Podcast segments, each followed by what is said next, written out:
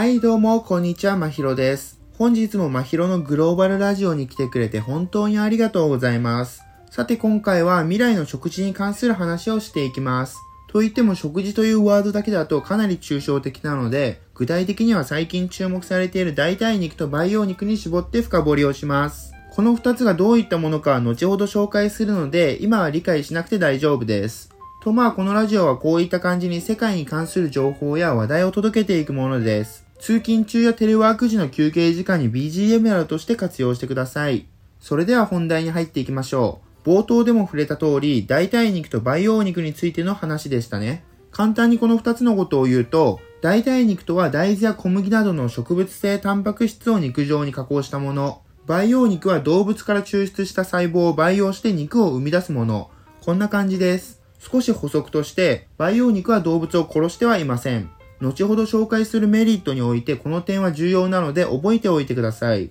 と、この説明だけだとなんでこの2つのお肉が注目されているのかよくわからないですよね。なので、ここからは代替肉と培養肉を活用するメリットを見ていきましょう。最初にメリットをざっと紹介すると、食料不足の打開策になる、環境破壊を防げる、価格が安い、栄養価もある、こんな感じです。ただこれだけだと説明不足なので、それぞれ深掘りしていきましょう。まず一つ目の食料不足の打開策になるというメリットから見ていきます。と、いきなり食料不足と言われてもピンとこないと思うので、簡単に説明しておくと、今現在世界人口は増えていて、牛などの動物の供給量は、この人口増加のスピードに追いつけていません。なので、このまま牛を殺し続けて牛肉などを食べていると、近い将来確実に食料不足に直面するという事実があります。そこでこの問題の打開策として登場するのが代替肉と培養肉というわけです。先ほども触れた通り、代替肉はもちろんのこと、培養肉の場合でも動物を殺さずに作ることができるので、設備さえしっかりしていれば今以上の肉を生産することができ、食料不足の問題を解決する一つの手段となる可能性が高いのです。これはかなり大きなメリットというか、私たちの将来の食生活に大きく関わってくることですよね。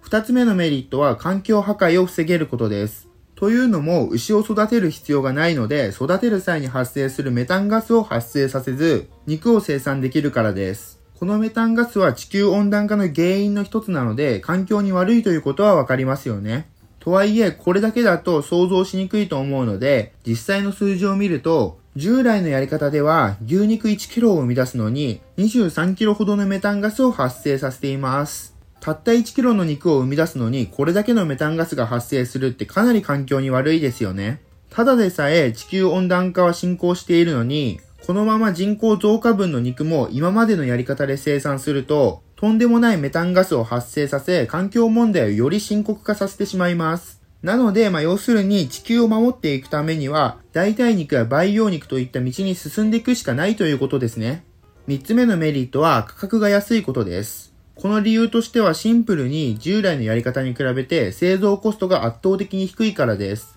従来までのやり方だと牛肉であれば子供から育てる必要があるので出荷までに最低3年ほどかかります。しかし代替肉の場合は原材料である大豆さえあれば数時間で生産することが可能です。もちろん培養肉の場合も細胞を培養するだけなので代替肉ほどではありませんが短期間で生産できます。お手頃な価格で牛肉を食べれるということは、消費者である私たちにとっては嬉しいことですね。まあ、代替肉に関しては大豆とかが元なんですけどね。とはいえ、牛肉と何ら遜色がないくらいの高品質になれば、牛を殺さなくていい大豆の方が圧倒的にいいですね。四つ目のメリットは栄養価もあるということです。というのも、有害な化学調味料が入っていないからです。なので、健康意識の高い人の間でとても人気になっています。特にアメリカで話題になっていて、ビヨンドミートとインポッシブルフーズというベンチャー企業が注目を集めています。ビヨンドミートはすでに上場済みで、時価総額はおよそ1兆円くらいで、インポッシブルフーズは時価総額が約5000億円ほどのユニコーン企業です。